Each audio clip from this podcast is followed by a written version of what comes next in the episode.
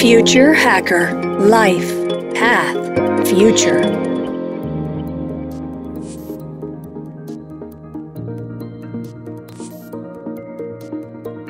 Olá pessoal, bem-vindos de volta aqui ao segundo episódio do Papo Ótimo aqui com Alexandre Ribeiro. Olha aí, deixa eu fazer uma pergunta sobre tendência, né? Quer dizer, o que a gente percebe é que esse modelo SaaS, né, para serviço, então para funções de CFO, CTO e até CEO, então a gente está vendo isso muito agora no mercado. Você acredita que esse modelo pode ampliar as fronteiras para as consultorias, até inclusive para outros países? Eu acho que eu acho que sim. O que precisa ficar claro, talvez nessa fronteira, que é algo que ainda não se estabilizou, né? Depende muito dessa conexão dos dois lados. É a história da dedicação do profissional que ele está exercendo essa função com um olhar de futuro segregado das questões do dia a dia. Que normalmente quando você senta numa cadeira executiva de uma empresa, você tem um, um esforço de atividades do dia a dia que acabam dragando muita energia desse profissional e justamente existe o espaço para você trazer alguém de fora, para trazer uma cabeça fresca, mas que pense, sobretudo, em questões mais estratégicas ou direcionamentos para o crescimento da empresa. Então existe um, vamos dizer, um dilema, né? Eu trago um profissional que vai só pensar e não vai executar, ou eu deixo o profissional que cuida do dia a dia e trago alguém para dar suporte para ele, para esse pensamento de futuro e que consiga fazer essa sinergia né, entre dia a dia, o que funciona e o que não funciona para a cultura daquela organização. Eu acho que tem muito modelo sendo testado, que muitas vezes economicamente pode ser mais viável, pode ser mais interessante, com diversos formatos de remuneração distintas, sweat equity, remuneração variável, é um monte de, de possibilidades e que sim existe um espaço bacana para ser explorado. Obviamente, quando a empresa de consultoria já está num patamar diferente, o que normalmente parece é um formato mais de, de advisor, né, ou de conselho. Eu imagino que existe uma necessidade para esse perfil de, de, de advisor ser um pouco mais mão na massa, ser um pouco mais dedicado às questões que ele consiga tangibilizar essa visão de futuro com a necessidade do dia a dia, que tudo isso seja conectável, seja acionável, né? Com ações de curto, médio e longo prazo.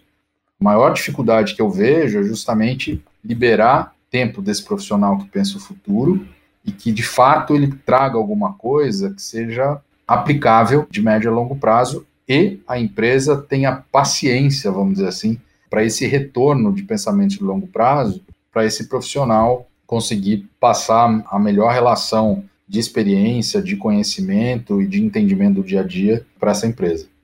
Bem legal você estar tá falando isso, porque assim, já até tem uma evolução disso, né? Em 2017, teve uma professora assistente em Stanford falando sobre Flash Organization, né? Que, teoricamente, empresas que eram criadas 100% na nuvem. Né? Quer dizer, cada um com seus skills, você pode se habilitar e ser sócio dessas empresas, né? Esse, teoricamente, em 2017, parecia uma ficção científica, mas o que a gente percebe é que, assim, com essa pandemia, assim, trouxe a viabilidade desse projeto. Quer dizer, não é tão complicado. É claro que tem a regulamentação que vai ter que correr atrás aí, mas assim, do ponto de vista de, de, de, de operação, não é uma coisa de ficção como a gente via, sei lá, há quatro anos atrás. Você acredita que as consultorias poderiam ser os early adopters desse modelo? Eu acredito que sim. É, obviamente que, como você falou, né, existem questões aí de legislação, talvez precisam ser flexibilizadas, né, ou alternativas a isso. Mas eu acho que consultoria de certa forma, ela já faz um pouco isso quando ela se apropria, de repente, de uma de um projeto de transformação ou de gestão de um determinado programa específico dentro de uma empresa. O papel do executivo, ele pode acompanhar isso com esse desafio que eu te falei, né? Como é que eu segrego o dia a dia do foco específico dessa gestão, dessa visão estratégica que ele está trazendo para o negócio? Eu acho que isso é uma tendência bacana se as empresas se apropriarem desse modelo, elas podem ter sempre um frescor, vamos dizer assim, de novidade que elas podem lançar mão, sem que tenham que trazer um profissional com todo o aparato empregatício de um C-level, né? Isso pode virar, sim, uma prestação de serviço no formato econômico mais, mais razoável. Ale, vamos agora pular um tópico e vamos para o mercado de Venture Builder. O mercado, assim, não é futuro, né? Quer dizer, acho que isso já acontece no presente, mas talvez ainda esteja ainda, os projetos ainda não estão tão consolidados. Você acha que ele pode ser um caminho natural na parte de crescimento, né, do, do, do escopo estratégico das consultorias? Eu acho que as consultorias têm uma necessidade de, de se reinventar e de buscar novas fatias de mercado, podem passar pela Venture Builder, ou elas mesmas serem as Venture Builders, em áreas onde elas consigam enxergar que passam por essa reinvenção do negócio de, de consulting. Talvez não sirva para todos, mas existe um mercado potencial da Venture Builder que é uma tremenda de uma escola de formadores de pessoas, né? O grande ponto é forma como essa conexão se dá economicamente e, sobretudo, tecnicamente. Existe um potencial, existe alguma conexão já é, de algumas consultorias que têm foco em investimentos e que naturalmente isso pode acontecer, porque normalmente o que, que também pode acontecer esse modelo da Venture Builder não levar o nome da consultoria, mas sim de um grupo de sócios e assim por diante. Talvez não necessariamente a consultoria, mas o grupo da liderança da consultoria. Então são coisas que eu acho que ainda estão em ebulição, mas que eu vejo sim como algo conectável e já vem acontecendo, não em larga escala, mas numa escala inicial. Legal. E agora eu já vou pular para um outro também, que são as Corp Ventures está crescendo, você está vendo assim um crescimento grande das corp ventures, né? Como é que está acontecendo a integração dessas startups nas grandes empresas? Exemplo, sei lá, em loco na Magazine Luiza, você acredita que, que eles estão conseguindo aproveitar de mais fresh né, dessas startups? Você tem assim já uma noção de como é que está essa integração, principalmente como é que está esse mercado? Olha, esse é um assunto que eu que eu entendo ser muito sensível, né? Até por ter vivido uma experiência parecida como essa. A empresa que está adquirindo, a empresa que está comprando, vamos dizer assim, ela tem que saber muito bem como ela vai alavancar esse ativo que ela está adquirindo e que espaço ela vai dar para esse empreendedor que ela está trazendo.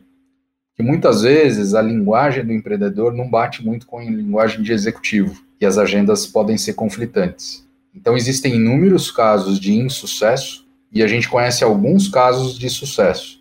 Os casos de sucesso normalmente são associados onde o BP dessa aquisição, dessa, desse investimento, estava muito claro para os dois lados e o jogo foi muito bem combinado. E aí os ativos se potencializam.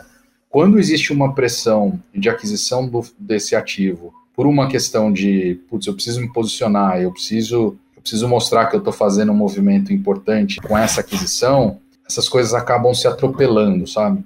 Então existe um risco muito grande do elefante pisar na formiga e você acabar eliminando um pouco essa cultura que você queria ter um frescor que na verdade você acabou atrapalhando.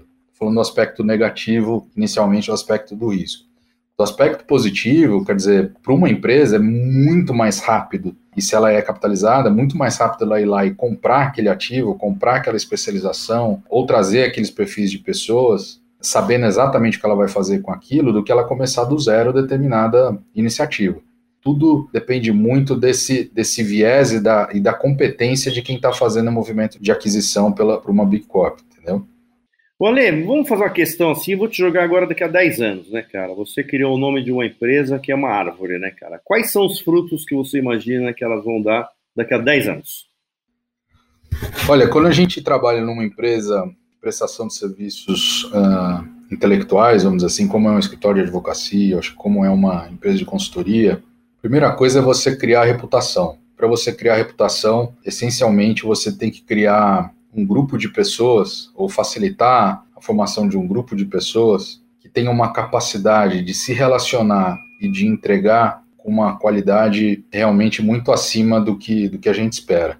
Estabelecer uma empresa de consultoria, muita gente faz, sobreviver, muitas vezes você faz, só que subir a um determinado patamar e se manter crescendo, esse é um desafio muito grande e criando um ambiente onde as pessoas queiram estar, queiram fazer parte, se orgulhem de estar lá.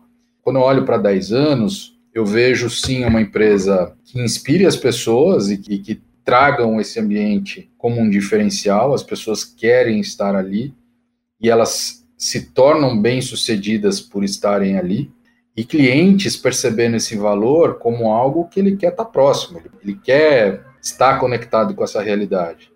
Quando a gente olha para uma empresa de consultoria daqui a 10 anos, a gente tem o desafio do aprendizado das novas tecnologias que estão chegando, dos novos serviços, mas uma coisa essencial tende a não mudar. que é aquilo que eu estava falando, a qualidade do, das relações e a qualidade de tudo aquilo que a gente se propõe a entregar. Então eu imagino criar uma, uma empresa muito robusta para 10 anos depois a gente poder ter um papo desse e falar o que vem nos próximos 10 anos e que tamanho de empresa que a gente tem hoje, com que projetos de sucesso realizados e com que tamanho de parceria que a gente tem com os nossos clientes.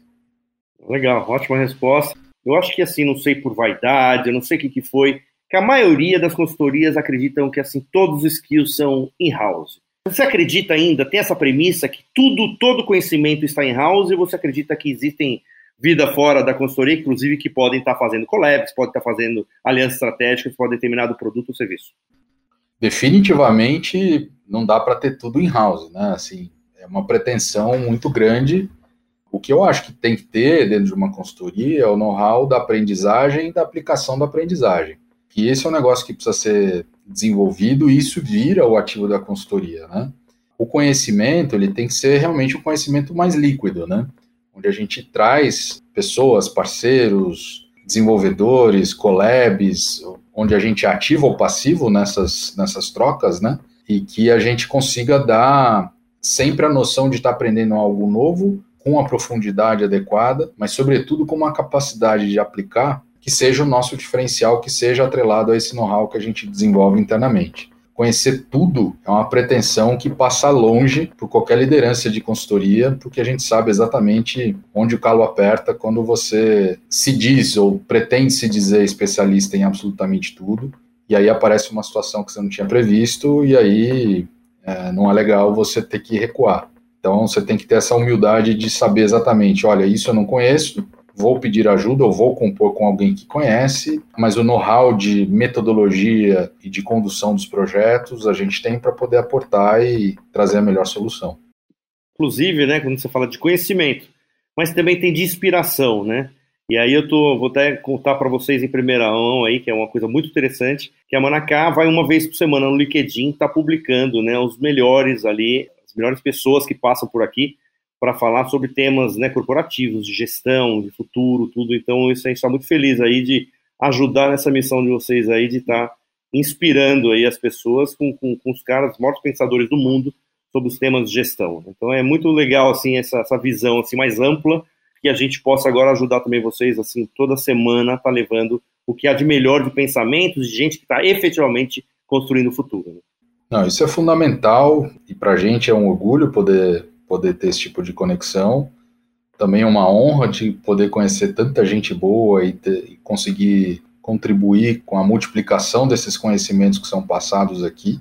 E por que não também aprender bastante com essas pessoas que podem nos dar vários caminhos alternativos para diversos problemas que a gente ajuda a resolver junto aos nossos clientes.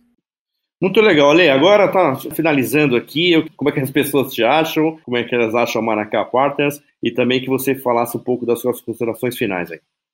Legal. A Manacá tem um site, www.manacapartners.com.br. A gente também está no LinkedIn como Manacá Partners. O meu LinkedIn é o Alexandre Ribeiro.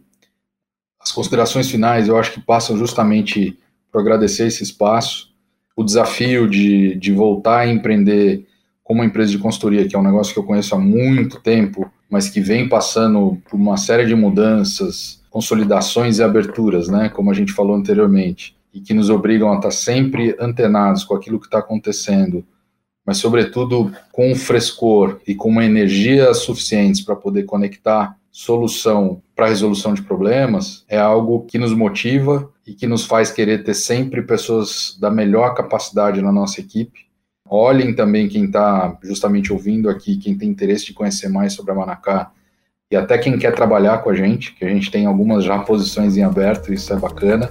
Seria muito interessante conhecer vocês e, e trocar uma ideia. Ótimo papo aqui com Alexandre Ribeiro, da Manacá Partners. Até a próxima. Future Hacker Life Path Future